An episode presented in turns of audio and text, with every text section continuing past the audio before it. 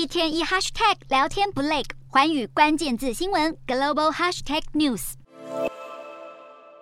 联合国人权事务高级专员巴舍莱在八月三十一号离任。他在卸下职务前几分钟，终于公布有关中国新疆的人权报告，直指当地有严重的人权侵犯状况。这份四十八页的报告采访了曾经被拘留过的新疆民众，分别来自八个不同的拘留中心。报告认为，维吾尔族被虐待的指控是可信的。并引用指称，北京当局所谓的职业培训中心有虐待与性侵等行为模式，对于维吾尔人和其他少数民族的歧视性拘留，可能已构成人权犯罪。在巴舍莱发布报告前夕，中国又再度表示反对，指控这是西方企图在抹黑中国声誉。不过，比中国更加失望的，恐怕是那些等待正义被伸张的维权人士。联合国官员先前表示，这份新疆报告早已被妥好几个月，然而巴舍莱持续遭受民间社会团体和各方政府的施压，拖延了发布进展。他选择在任其最后一刻释出报告，究竟是展现勇气还是逃避责任，都各有解读。但随着这份报告终于摊在众人眼前，中国人权议题又再掀争论。不少维权人士也呼吁联合国采取更多行动。